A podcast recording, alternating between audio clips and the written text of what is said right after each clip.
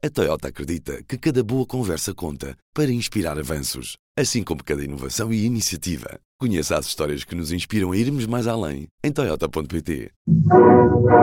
Le pacifisme et tout ce qu'il recouvre, il est à l'ouest. Et les euromissiles, ils sont à l'est. We shall fight in the hills. We shall never surrender. Não estamos mais isolados. A solidariedade europeia não nos faltará. Diplomatas, um podcast de análise da atualidade internacional com Teresa de Souza e Carlos Gaspar. Olá, muito bom dia e bem-vindos a mais um episódio do podcast Diplomatas. Eu sou o Ivo Neto e comigo está a jornalista Teresa de Souza e o investigador Carlos Gaspar. Estamos a gravar na quinta-feira, dia 8 de fevereiro. Há poucas semanas de se marcar o segundo aniversário da guerra na Ucrânia, Volodymyr Zelensky admite que está a ponderar fazer um reset nas lideranças do país, incluindo no setor militar.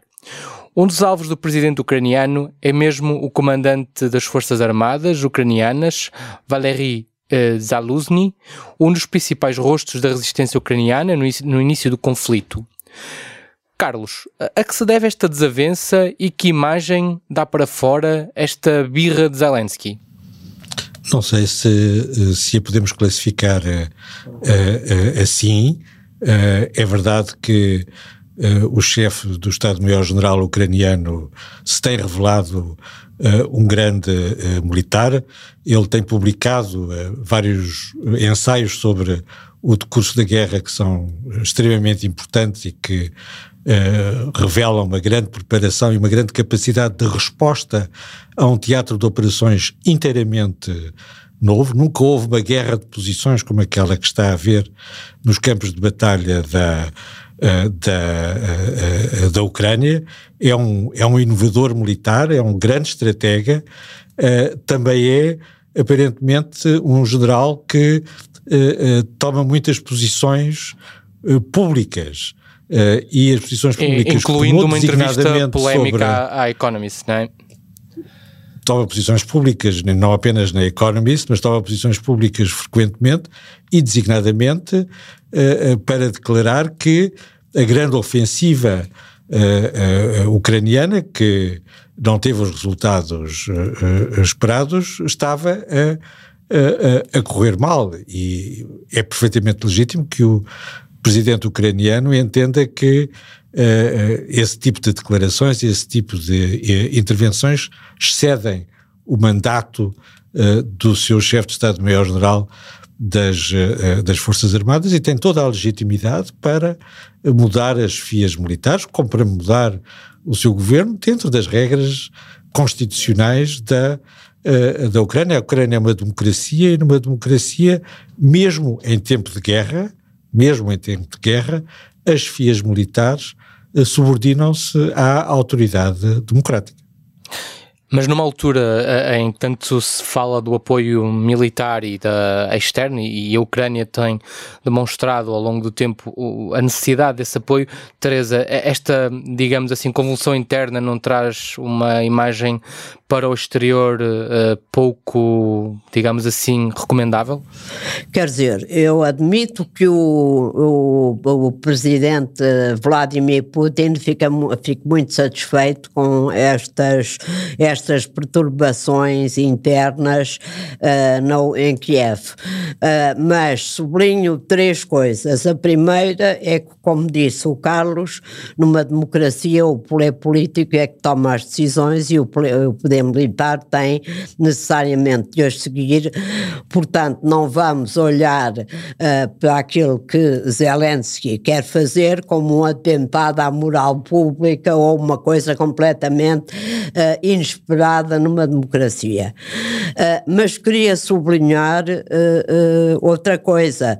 Este, este estado de relativa tensão entre o presidente Zelensky, que tem de liderar politicamente o país e tem de liderar o apoio internacional, que é um voluntarista uh, que quer continuar a mobilizar o povo ucraniano que está completamente causticado por uma guerra guerra, que ainda por cima nos últimos tempos se traduz em bombardeamentos constantes das forças russas de drones, de rockets, de mísseis uh, contra civis, contra as cidades ucranianas.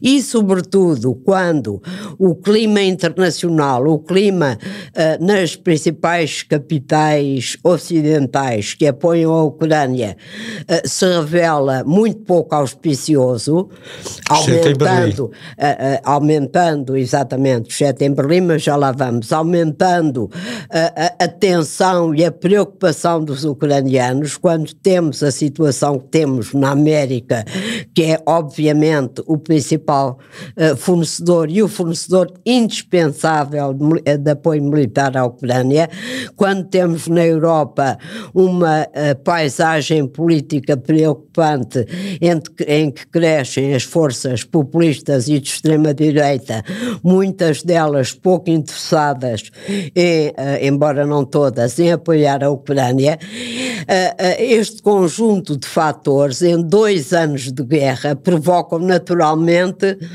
problemas, tensões, preocupações em Kiev que se traduzem em alguns desentendimentos e algumas e alguma diferença de visões sobre como é que se vai continuar um combate que é absolutamente existencial, vital para os ucranianos. Portanto, não devemos olhar só para a árvore, devemos olhar para a floresta e perceber uh, as dificuldades, o drama. Uh, uh, se nós pensarmos que há soldados na frente de batalha na Ucrânia, aos quais começam a faltar as munições para travarem os avanços russos, pensamos facilmente no drama que isto é para a Ucrânia e no autêntico Araquiri que alguns países ocidentais, sobretudo os Estados Unidos, estão a fazer neste momento com decisões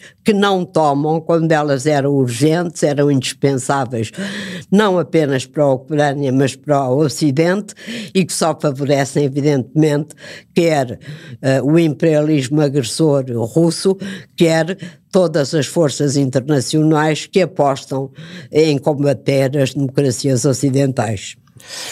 E como, como a Teresa falou, uh, e o Carlos também, a, a, Alemanha continua a ser um país muito importante no, no, no, uh, no seio europeu no apoio internacional à Ucrânia e o chanceler alemão está neste momento em Washington, numa altura em que o nó do apoio internacional norte americano à, Ucrânia continua sem, sem estar desatado. Ontem os senadores do Partido Republicano chumbaram uma iniciativa bipartidária para reforçar as leis de asilo e reforçar a segurança na fronteira com o México, que incluía, como contrapartida, desbloquear um novo pacote de assistência à Ucrânia, mas também a Israel. É um processo que temem arrastar-se e a Ucrânia de facto já se ressente da falta de apoio, como disse a Teresa, nomeadamente na falta de hum, armamento. Uh, Carlos, esta, esta confusão vai durar até novembro, até às próximas eleições, ou vai ter inevitavelmente que se resolver? Em primeiro lugar, eu queria sublinhar eh, que há efetivamente uma inversão de posições entre a Alemanha e os Estados Unidos, entre Berlim e uh, Washington. Uh, quando a Rússia invadiu a Ucrânia em fevereiro de 2022, eram os Estados Unidos que pressionavam a Alemanha para apoiar a, a, a Ucrânia. E neste momento é a Alemanha que pressiona os Estados Unidos para apoiar a, a, Ucrânia. E o chanceler Scholz pode uh, fazer isso porque, em primeiro lugar, a União Europeia ultrapassou os Estados Unidos uh, uh, no apoio financeiro global à Ucrânia, mesmo sem contar com o apoio da Alemanha, e porque a Alemanha já é o segundo país eh, à frente da Grã-Bretanha no apoio militar à Ucrânia. O chanceler alemão uh, assume pela primeira vez não, não apenas que a guerra na Ucrânia é uma guerra prolongada, mas também que é uma guerra europeia. E, portanto, são os europeus os primeiros responsáveis por garantir que a Ucrânia tem apoio, quer as coisas corram bem, quer as coisas corram mal nos uh, Estados Unidos. Claro que é dramático se as coisas correrem mal nos Estados Unidos, entre os bloqueios no Congresso e a campanha presidencial, mas é importante em si mesmo que haja esta inversão de, de posições. É importante que os dirigentes europeus assumam, finalmente, que a guerra da Ucrânia vai ser uma guerra prolongada, que o expansionismo russo pode provocar a abertura de outras frentes, a Rússia pode atacar países uh, da NATO, há vários pequenos países da NATO que têm fronteiras com uh, a, a Rússia e os europeus têm que ter a capacidade convencional, a capacidade militar convencional para derrotar uma agressão da Rússia nas suas uh, fronteiras e contar com os Estados Unidos para aquilo que é essencial, que é a balança estratégica nuclear, a dissuasão estratégica uh, uh, uh, nuclear. Isto é uma mudança sem precedentes desde 1979, quando o chanceler Helmut Schmidt reclamou ao presidente dos Estados Unidos, um tal Jimmy Carter, que modernizasse os mísseis de alcance intermédio na Europa para fazer face aos SS-20, aos novos mísseis de alcance intermédio que a União Soviética estava a instalar desde uh, 1977. E é um bom sinal, é um bom dia para a política europeia quando a Alemanha, quando o principal país europeu, assume as suas responsabilidades. O Congresso, o Congresso está norte-americano está a paralisar-se a si uh, próprio. O processo ainda não terminou, é um processo uh, uh, complexo, mas continua parado no, no Senado. Na última votação já houve 58 senadores que votaram uma proposta de apoio a Israel e à Ucrânia. Vamos ver se conseguem chegar aos 60 senadores para desbloquear a situação. No processo, nós ficámos a saber que uh, os senadores uh, republicanos, os congressistas uh, republicanos, não têm um pensamento próprio, porque os congressistas republicanos foram os primeiros, em fevereiro de 2022, a considerar a agressão da Rússia contra a Ucrânia como uma questão da máxima urgência do ponto de vista da segurança nacional norte-americana e da segurança europeia, e agora, aparentemente, uh, não sabem o que é que acham. Uh, acham o que acharem, mas na prática estão a suspender, estão a bloquear o apoio à Ucrânia. Teresa, o, o, Carlos falou agora muito da, da questão do apoio um, europeu e, e, e, da defesa europeia. É concebível, por exemplo, o apoio à Ucrânia uh, sem os Estados Unidos? A Europa teria capacidade de apoiar a Ucrânia sem os Estados Unidos? Teria esse, essa ambição? A, Europa não consegue neste momento apoiar militarmente a Ucrânia, pode ajudar a apoiá-la financeiramente, como este pacote agora de 50 mil milhões uh, para os próximos uh, quatro anos, não tem capacidade militar uh, para apoiar a Ucrânia numa guerra com a Rússia e numa guerra que se avizinha prolongada. A Europa tem plena consciência disso e não tem por uma razão muito simples. Uh, até há, há, há, muito pouco tempo achou que podia tirar os dividendos da paz, como diziam muitos dos seus dirigentes, uh, depois da queda do Muro de Berlim, do fim da União Soviética e do fim da Guerra Fria, uh, desinvestiu na, na defesa, tem uma indústria de defesa que na Inglaterra, na França e na própria Alemanha tem alguma capacidade, mas trabalhou até agora, sobretudo, para encomendas externas que tem uh, de cumprir. Uh, o caso das munições, que é falado todos os dias na imprensa, uh, é um caso paradigmático. os ucranianos, como eu dizia há pouco, falta-lhes munições na frente de batalha. A Europa comprometeu-se a fornecer um milhão de munições, 155, até março.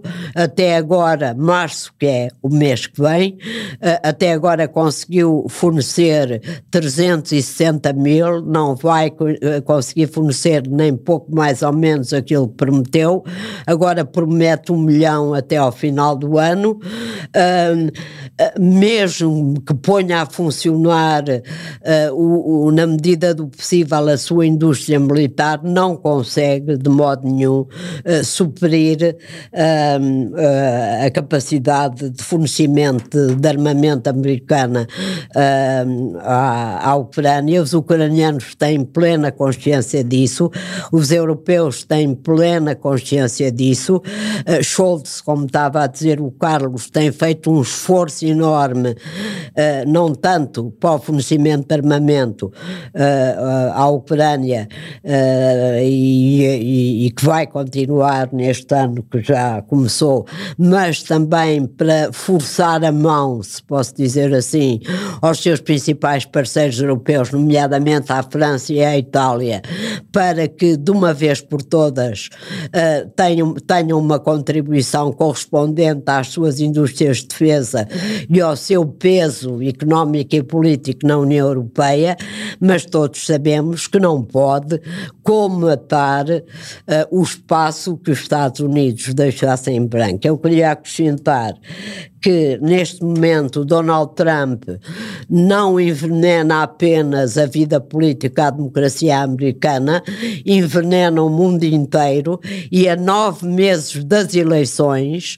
norte-americanas de novembro, sem saber se ganha ou se perde, eh, já consegue ter um impacto na destruição da capacidade de liderança internacional dos Estados Unidos verdadeiramente impressionante que nunca nos passaria eh, pela cabeça admitir que há meia dúzia de meses, o Carlos citou aquele exemplo, uh, uh, uh, os, os senadores republicanos e democratas por causa de exigências dos republicanos, negociaram durante quatro meses este pacote entre a segurança da fronteira do México uh, e uh, uh, o fornecimento de apoio militar a Taiwan, a Israel e à Ucrânia, um pacote de 118 mil milhões de dólares, e depois de terem conseguido chegar a um entendimento, bastou Donald Trump dizer não quero quero um acordo na fronteira, porque isso beneficia o meu uh, uh, adversário nas eleições, para que homens responsáveis, senadores, congressistas, obedecessem àquilo que ele disse. Não há, não há uh, digamos, exemplo mais dramático da situação interna da política americana e, e até que ponto Donald Trump a envenena, a destrói, a, a, a, a, a, bloqueia, como este caso do apoio à Ucrânia, que certamente muitos senadores republicanos do Senado, do, do Senado sabem no seu íntimo que é um apoio fundamental e que mais tarde ou mais cedo os Estados Unidos vão ter que o dar. E voltando a trazer para a mesa de debate um nome também muito falado nas últimas semanas, o nome de Vítor Orbán, uh, não estando relacionado com este tema em particular, mas também estando, uh, que é o travão que a Hungria, através do seu primeiro-ministro, tem feito na adesão da, da Suécia à NATO. Nós todos pensávamos que o grande travão seria, de facto, a Turquia. A Turquia já aceitou a entrada da, da Suécia na NATO e nós temos aqui o Sr. Orbán, semana após semana, a bloquear a entrada dos suecos na NATO. A última o último episódio desta longa novela foi uma um, ausência do seu partido no Parlamento na altura em que seria uh, votada esta, esta, esta, esta decisão e ontem uh, os responsáveis europeus voltaram a, a dizer a Vítor Orbán que há limites para, para a paciência. Carlos, uh, o primeiro, o porquê deste braço de ferro e, novamente, vou repetir a pergunta que fiz noutra situação, até quando?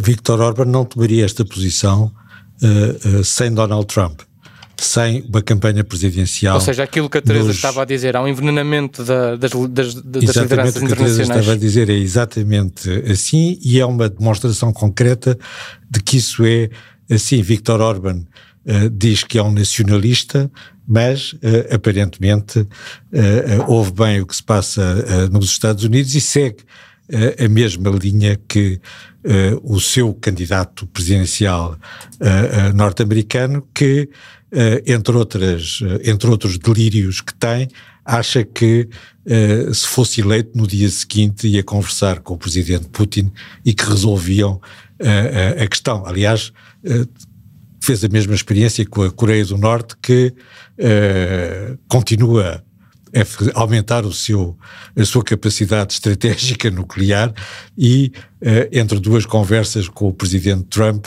quando ele era presidente, passou a ter a capacidade para atingir alvos estratégicos nos, uh, nos Estados Unidos. É aquilo que espera os Estados Unidos se voltarem a eleger uh, Donald Trump. Mas eu queria voltar um pouco atrás. A Teresa, o que disse sobre os limites da capacidade militar europeia é perfeitamente uh, uh, exato, mas as coisas estão a mudar. A produção de munições vai duplicar em 2024, a capacidade de produção europeia vai duplicar em 2024 e vai voltar a duplicar em 2025. E isso acontece porque eh, eh, a Alemanha finalmente está a assumir eh, as suas responsabilidades também no domínio da produção de, de armamentos. A capacidade de, de produção de armamentos na Alemanha é o motor desta, desta mudança e a Alemanha vai inverter a, a, balança do ponto de vista da, do apoio uh, militar convencional à uh, Ucrânia. A Alemanha, nem a Alemanha, nem a França, nem a Grã-Bretanha em conjunto podem contrabalançar no domínio estratégico nuclear a Rússia, mas têm capacidade para, uh, para do ponto de vista militar convencional, garantir que a Ucrânia tem os meios necessários para se uh, defender. Se nós estivéssemos em março de 2022, estávamos a pôr em causa a capacidade da Alemanha e da Europa ultrapassarem a dependência energética da uh, Rússia. Estávamos os três a dizer que isso era impossível. Não foi impossível. E no mesmo sentido, hoje estamos os três a dizer que a Europa está atrasada, tem limites, não é capaz de substituir, estou a falar, não, é, não estou a falar de substituir do ponto de vista estratégico militar, nem do ponto de vista político e diplomático. Estou a falar do ponto de vista material, da capacidade de produção de armamentos, uh, que não tem essa capacidade, não tem e até ao fim do ano vai uh, ter. Há um despertar geopolítico na Europa, é verdade que ainda não chegou a Portugal, nem a Espanha, onde a Bela Adormecida continua em repouso uh, absoluto, mas uh, na Alemanha, à volta da Alemanha, na Grã-Bretanha, também na França, há um despertar uh, geopolítico, há um reconhecimento de que, há, de que a guerra voltou à Europa e de que esta é uma guerra europeia. Só, só uma informação interessante. Ontem eu estava a ouvir uh, o Conselheiro Nacional de Segurança do Presidente Biden, o Jake Sullivan, numa conferência de imprensa em Bruxelas com o Stoltenberg, o secretário-geral da NATO, e perguntaram-lhe da Ucrânia e ele, com uma grande tranquilidade, disse que a única coisa que queria da Ucrânia, da Hungria, peço desculpa, e do bloqueio da Hungria à entrada da Suécia na NATO, e ele disse com uma grande tranquilidade uh, que a paciência dos Estados Unidos estava prestes a esgotar-se. Ou seja, ninguém tem paciência para Vítor Orbán, nem a Europa, nem os Estados Unidos. Mudando agora de, de geografia, também ontem uh, foi conhecida uma proposta de trégua do Hamas para Israel, uma proposta uh, com base em três fases. Uh, muito resumidamente, o Hamas comprometia-se a libertar os, reféns que mantêm sequestrados desde o dia 7 de outubro, uh, com a condicionante das forças israelitas uh, se retirarem totalmente uh, do território da faixa de Gaza. Como seria expectável, o primeiro-ministro Benjamin Netanyahu rejeitou e disse que render-se às condições ilusórias do Hamas conduziria a um outro massacre e provocaria uma grande tragédia em Israel que ninguém estaria disposto uh, a aceitar. As palavras do primeiro-ministro foram uh, ditas depois de, uma, de um encontro que teve com o chefe da, da diplomacia norte-americana Anthony Blinken. Também ele, numa conferência de imprensa, disse que apesar da rejeição do acordo para a trégua, ainda há espaço para um acordo. É precisamente isso que vamos ouvir uh, agora. what I can tell you about these discussions is that while there are some clear non-starters in Hamas's response, uh, we do think it creates space for agreement to be reached. And we will work at that relentlessly until we get there. Teresa, o, o, que é que nós podemos esperar agora nas próximas semanas? É possível esperarmos uma trégua? Uh, o que é que de facto pode acontecer no Médio Oriente? Bom, eu eh, há bocado, há bocado referi que o Jake Sullivan disse que os Estados Unidos estavam a perder a paciência com Vítor Orbán. Eh, eu acho que os Estados Unidos têm de dizer a mesma coisa e muito rapidamente ao primeiro-ministro israelita Netanyahu e ao Hamas que estão a perder a paciência e que alguma coisa tem de acontecer. Eu percebo perfeitamente a diplomacia americana em relação uh, ao Médio Oriente. Por um lado, é bom que alguma, algum país poderoso do mundo não deixe propriamente cair Israel, porque nós sabemos que meio mundo adoraria que Israel desaparecesse da face da terra. Os Estados Unidos têm um compromisso com a segurança de, de Israel. O massacre de 7 de outubro foi uma realidade que é bom uh, não esquecer quando se fazem estas análises.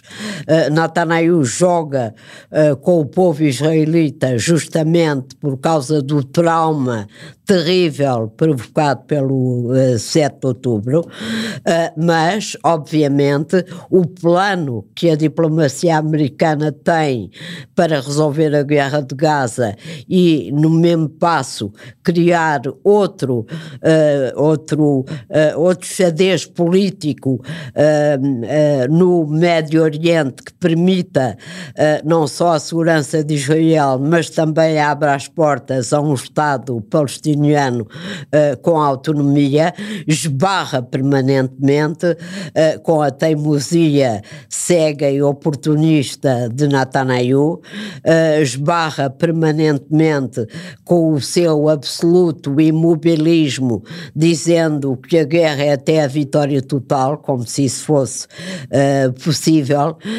ignorando uh, permanentemente a sorte dos reféns. Uh, Calculava-se que estavam 136 reféns uh, nas mãos do Hamas.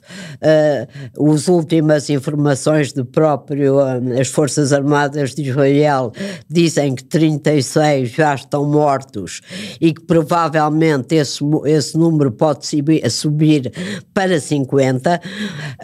há membros do gabinete de guerra uh, de Netanyahu, liderado por Netanyahu em Israel, como o Benny Gantz, que dizem que a partir deste momento o objetivo principal é a libertação dos reféns que ainda estão de, de, eh, vivos. Uh, os Estados Unidos, o, o secretário uh, de Estado norte-americano, Anthony Blinken, faz o seu quinto périplo aos países da região para tentar uma saída que passe uh, por um cessar-fogo prolongado pela libertação dos reféns e pelo reconhecimento, uh, como querem os países que fazem parte da coligação de países árabes que os Estados Unidos criaram à volta uh, deste conflito, o reconhecimento da, da, da ideia de que é preciso dar aos palestinianos um Estado e Netanyahu e os seus ministros da extrema-direita uh, têm a arrogância de dizer publicamente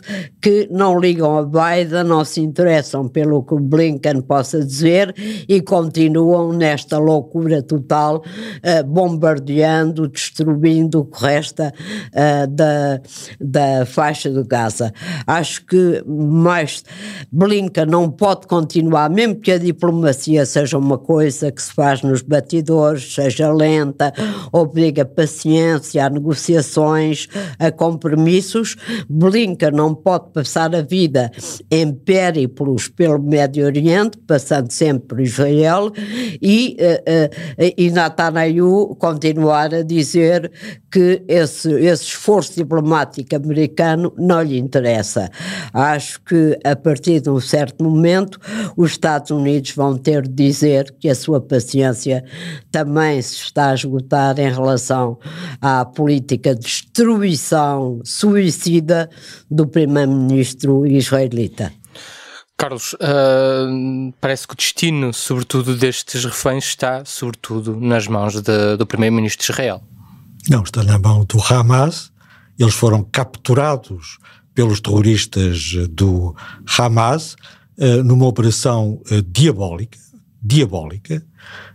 Estão nas mãos do Hamas, estão a morrer em cativeiro às mãos do Hamas e o Hamas está a fazer uma estratégia de chantagem que é absolutamente inaceitável quando quer trocar os reféns uh, israelitas uh, às fatias e em momentos uh, sucessivos por centenas ou milhares de dirigentes, designadamente dirigentes terroristas do Hamas, que estão nas prisões, nas prisões israelitas, para, no dia seguinte, obviamente, cantar vitória e demonstrar à comunidade política palestiniana que eh, são as estratégias terroristas que têm bons resultados e não as estratégias negociais da autoridade uh, uh, palestiniana. Eu tenho dificuldade em perceber como é que o secretário de Estado uh, norte-americano levou a Israel uma proposta tão delirante como aquela proposta que o Hamas, uh, uh, não sei qual é que é a mediação que existe uh, feita pelo Egito, pelo Qatar e pelo secretário de Estado norte-americano, é um pouco excessivo. É um pouco excessivo. Toda a gente percebe que esta questão passou a ser uma questão de política interna norte-americana.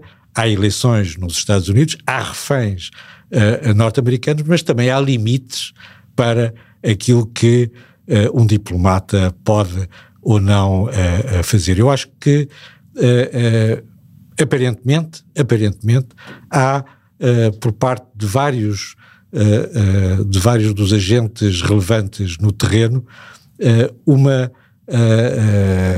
incompreensão sobre o que é que significou o massacre de 7 de outubro. O massacre de 7 de outubro é uma espécie de 11 de setembro e criou em Israel um sentimento de insegurança generalizado que faz com que uh, uh, uh, a direita israelita possa dizer que prefere defender a segurança de Israel a resgatar os seus os reféns israelitas que estão nas mãos do Hamas. E pode fazer isso porque este, porque este sentimento de insegurança prevalece na comunidade política uh, uh, uh, israelita. Se não fosse assim, se não fosse assim, escolheriam com certeza resgatar os, os, os reféns. O que nós temos de concluir perante esta situação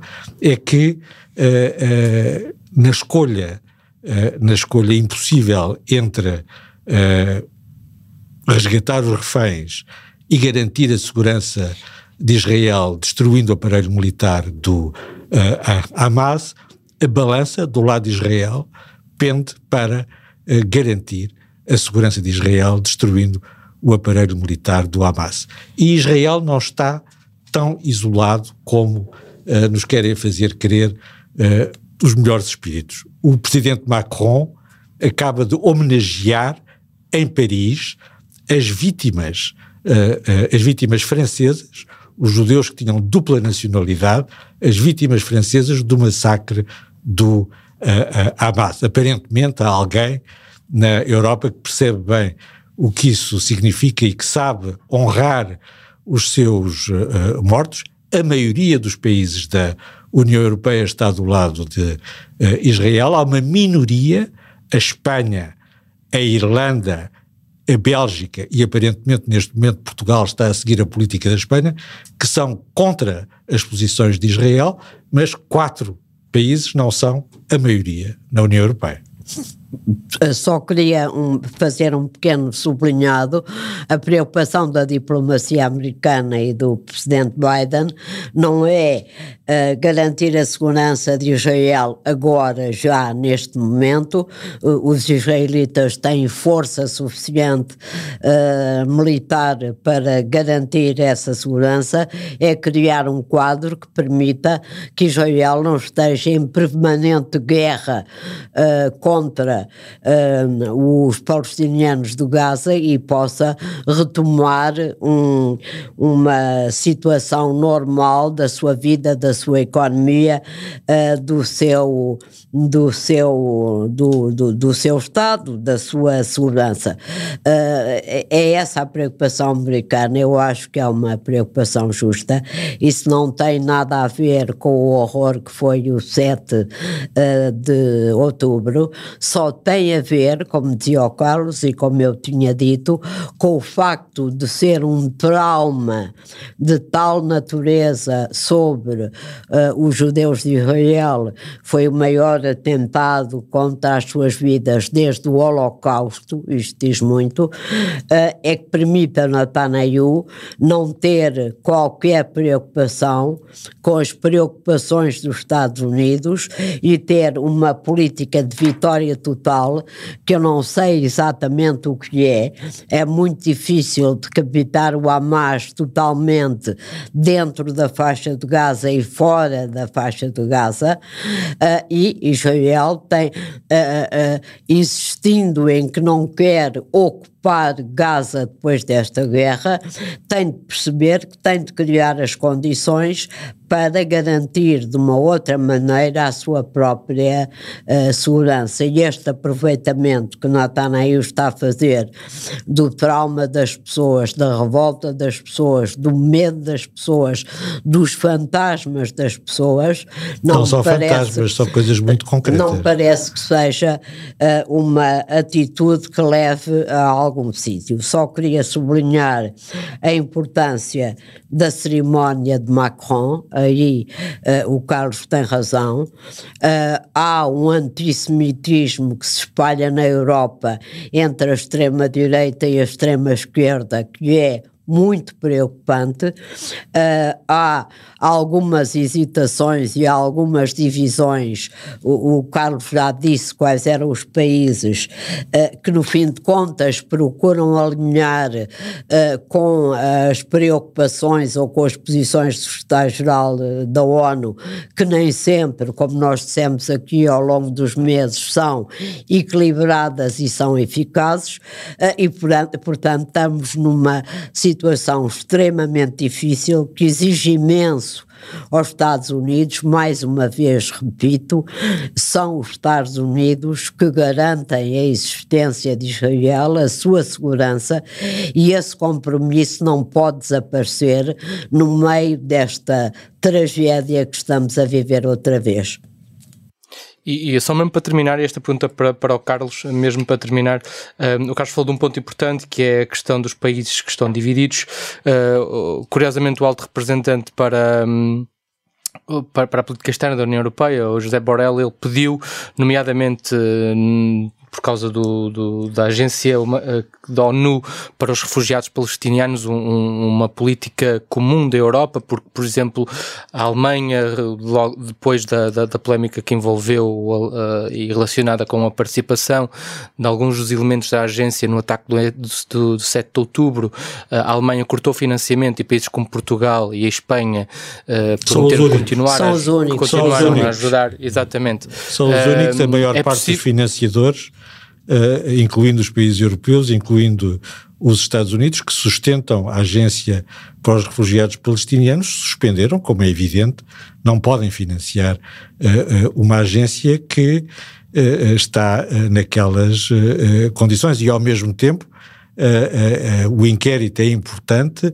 neste sentido em que é necessário, ao contrário daquilo que quer o primeiro-ministro israelita, garantir que a partir desta agência se pode estruturar um novo governo uh, de Gaza, um governo internacional uh, de Gaza no dia uh, seguinte, quando cessarem as, as hostilidades. Além disso, é possível pensar de facto numa política comum europeia neste sentido? Não e vale outra a pena, pergunta que faço, não vale a pena e outra pergunta tempo, que faço é não vale okay. a pena perder tempo com políticas comuns europeus em questões que toda a gente sabe à partida que são uh, divisíveis. Não vale a pena insistir naquilo que não é possível. Mas apesar de tudo, eh, no financiamento da agência da ONU, os 18 principais financiadores suspenderam uh, o financiamento, apesar de Portugal dizer que vai contribuir com mais um milhão e a Espanha Portugal também. não é um dos principais. Uh, não é um dos principais financiadores. Uh, os principais financiadores suspenderam e eu percebo as pessoas como o nosso Ministro dos Negócios Estrangeiros que diz uh, que quem sofre é o povo de Gaza, mas quem financia uh, as agências das Nações Unidas não pode continuar a financiar até haver o resultado do inquérito, quando há membros dessa agência, agência que uh, colaboraram, participaram naquilo que nós acabamos de descrever como o, o pior massacre de judeus desde o Holocausto. Não é possível. Não é uma questão de caridade, é uma questão de princípio. E qual é a solução para, então, para, por exemplo, as 2 milhões de pessoas que estão neste momento em Rafah? O, o, os, no pacote, no pacote uh, que os Estados Unidos uh, têm no Congresso para ser aprovado, uh, já está, que era inicialmente 100 mil milhões, já vai em 118 mil milhões e tem uma previsão uh, de largos mil milhões só para a ajuda humanitária a Gaza. Uh, as Nações Unidas têm até ao fim do mês de fevereiro dinheiro para que a agência funcione. O, o secretário-geral da ONU tem efetivamente de acelerar o inquérito às circunstâncias em que uh, aqueles uh, crimes foram cometidos para clarificar, clarificar a situação e para permitir essa retoma. Eu quero dizer, só lembrar, que o mundo inteiro uh, protesta uh, contra o Ocidente, o Sul global, porque apoia Israel e não apoia uh, os palestinianos, os dez maiores financiadores da autoridade palestiniana e da agência são todos os Estados Unidos e países europeus e o Sul global eh, que se acusa tanto o Ocidente está, o primeiro país que surge na lista está uh, em, em uh, 17 ou 20 lugar desse apoio.